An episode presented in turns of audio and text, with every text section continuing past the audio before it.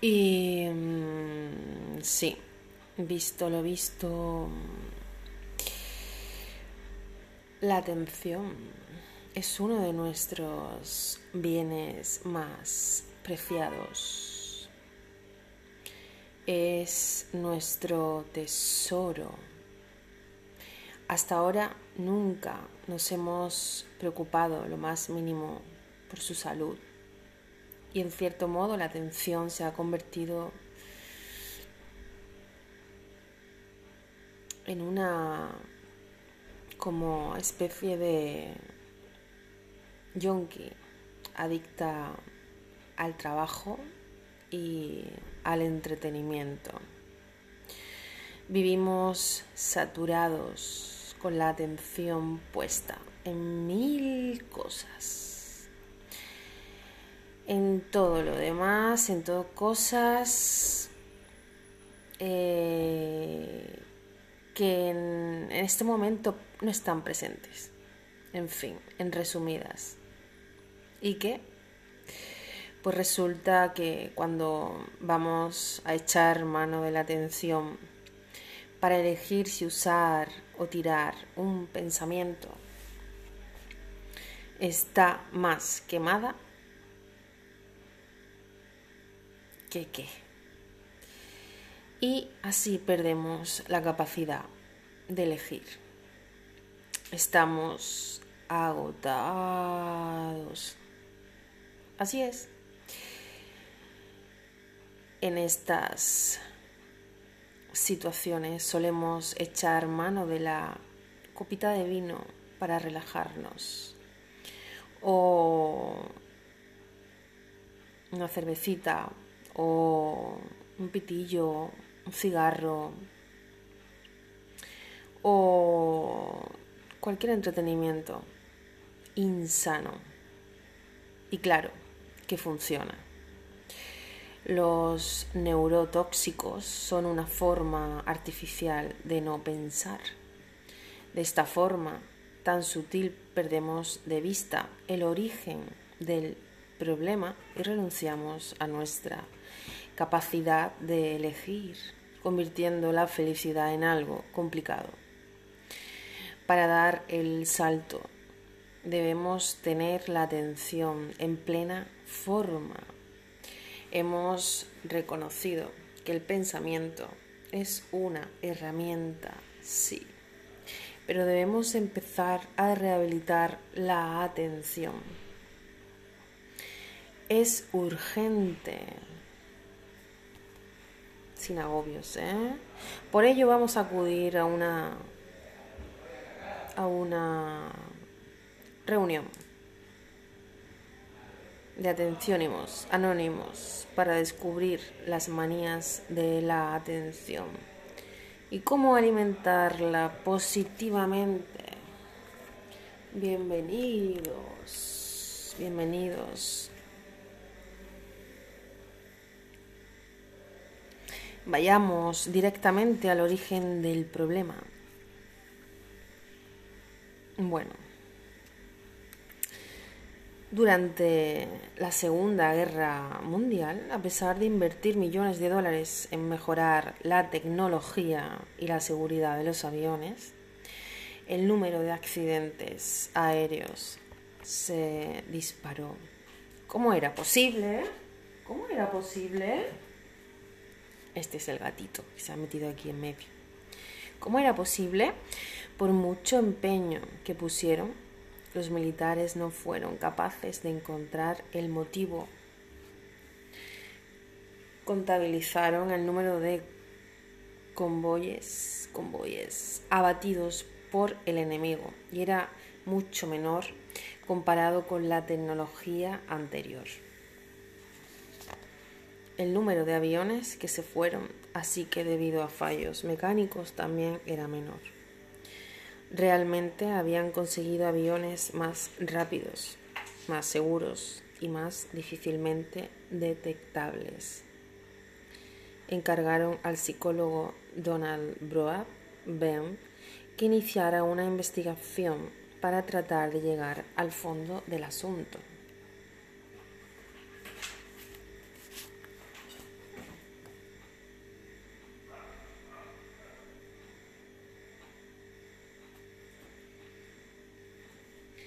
Ah, bueno, y otro dato importante. La atención no solamente se pierde con esas con esas cositas. Se pierde esto no solo pasa con la copita de vino, sino con las redes sociales, los cigarrillos de risa, demás entretenimentos que vienen a sustituir todo lo que tenga que ver con la realidad. El científico inglés descubrió que el desarrollo tecnológico había disparado exponencialmente el número de indicadores y estímulos que el piloto debía manejar durante el vuelo y llegó a la conclusión de que el aumento de accidentes se debía al fallo humano.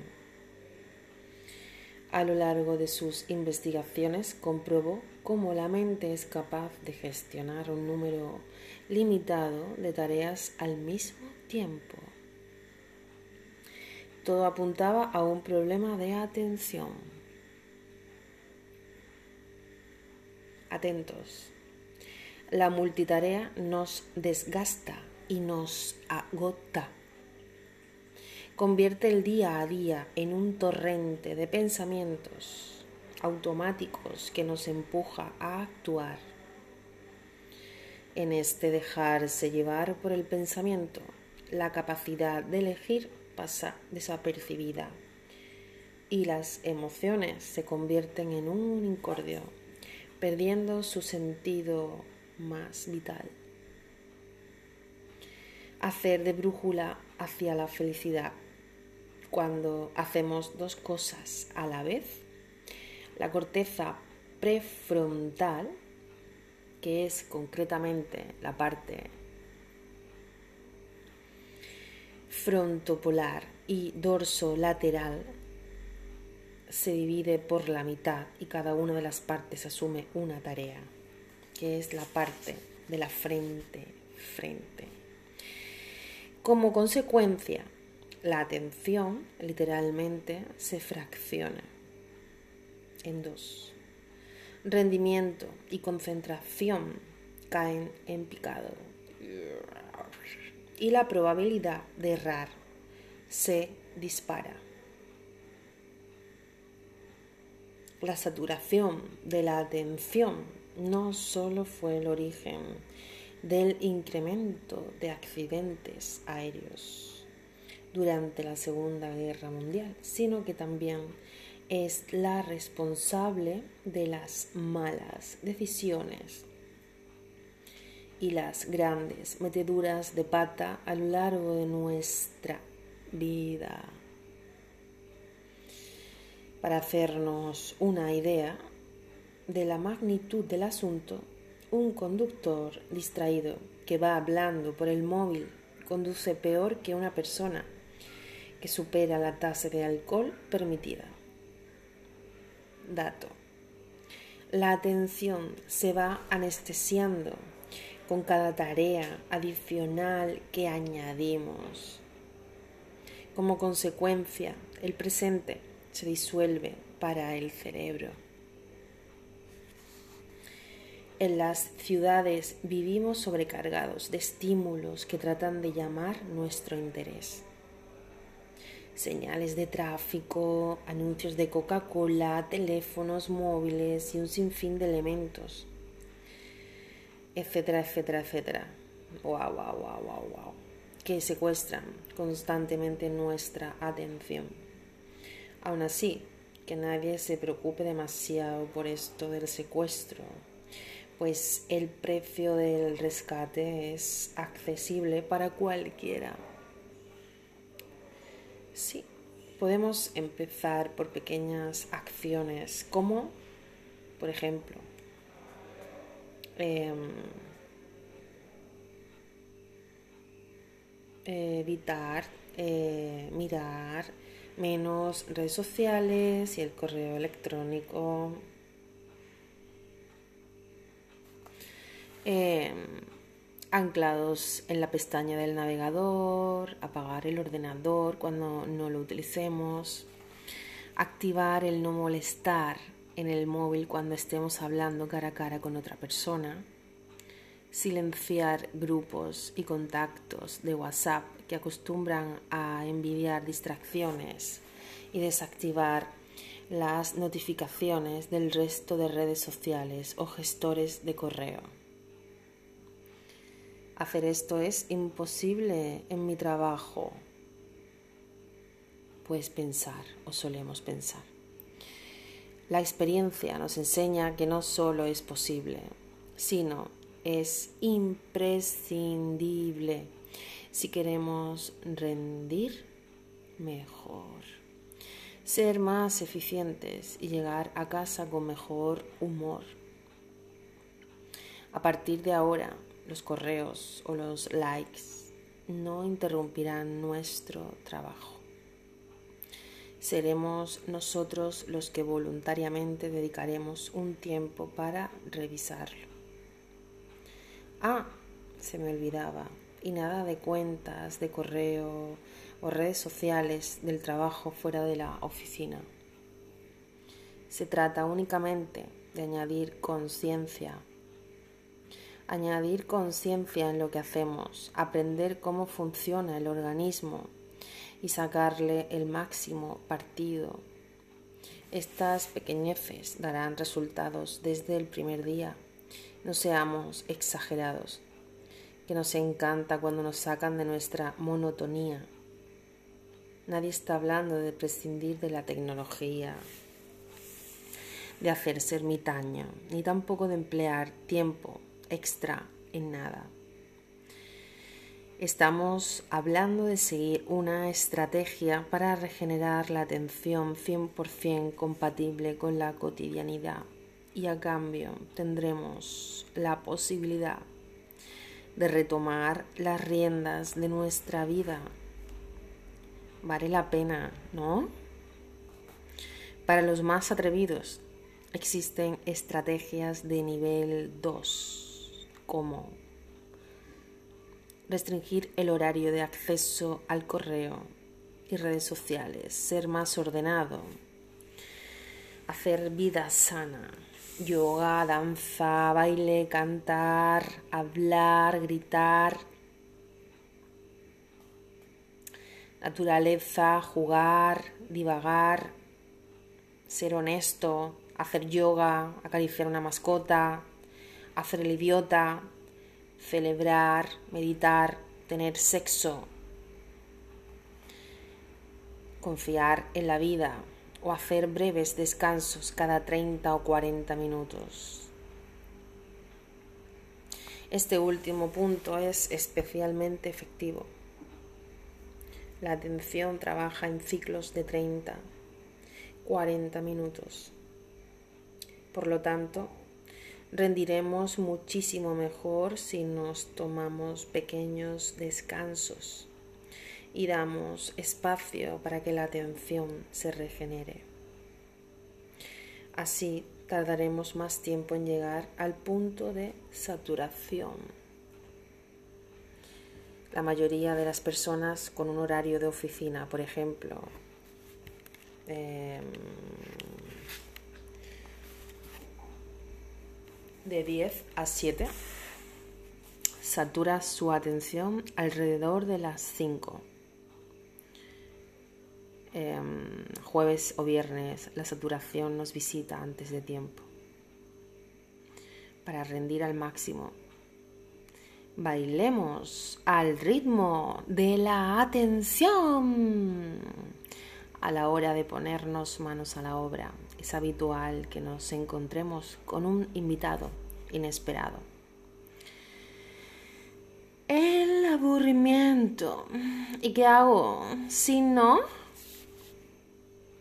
mirar el techo. O quizá a mí me gusta mirar el Facebook a todas horas. O el Instagram. O las redes sociales. Tener este tipo de pensamientos es totalmente normal. Durante nuestra educación le hemos dejado bien clarito al cerebro que la novedad, el cambio y salir de la zona de confort es algo que no estamos dispuestos a hacer todos los días. Por lo tanto, es lógico que su respuesta sea generar pensamientos que se oponen al cambio. De nuevo, la única salida es preguntarnos si los pensamientos. ¿Y qué hago si no? Mirar el techo. Y a mí me gusta mirar el Instagram, ta ta ta ta ta ta ta ta ta. Todas horas. Nos acercan o nos alejan de nuestros objetivos. Entonces vemos que nos alejan, que nos llevan a no cambiar, a seguir como estamos, blanco y en botella. Es el momento de decirle al cerebro, ese pensamiento no me sirve para vivir este momento y abrirnos a la posibilidad de estar aburridos. ¿Cuántas veces hemos dicho de antemano, esto será un aburrimiento? Y al permitirnos ir al evento o desarrollar la tarea nos ha sorprendido gratamente. Es el momento de dejar que la vida nos sorprenda. Confiemos, coño, confiemos. Ahí lo dejo. Es un poco de, del fragmento del libro que tu cerebro no quiere leer. Un poco atravesando ciertas protuberancias, letras, eh, intercambiando palabras y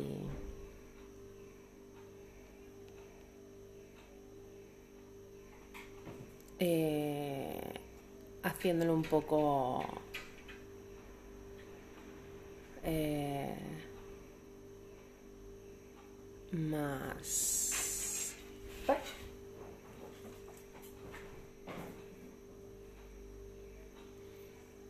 eh, llevadero para tu cerebro.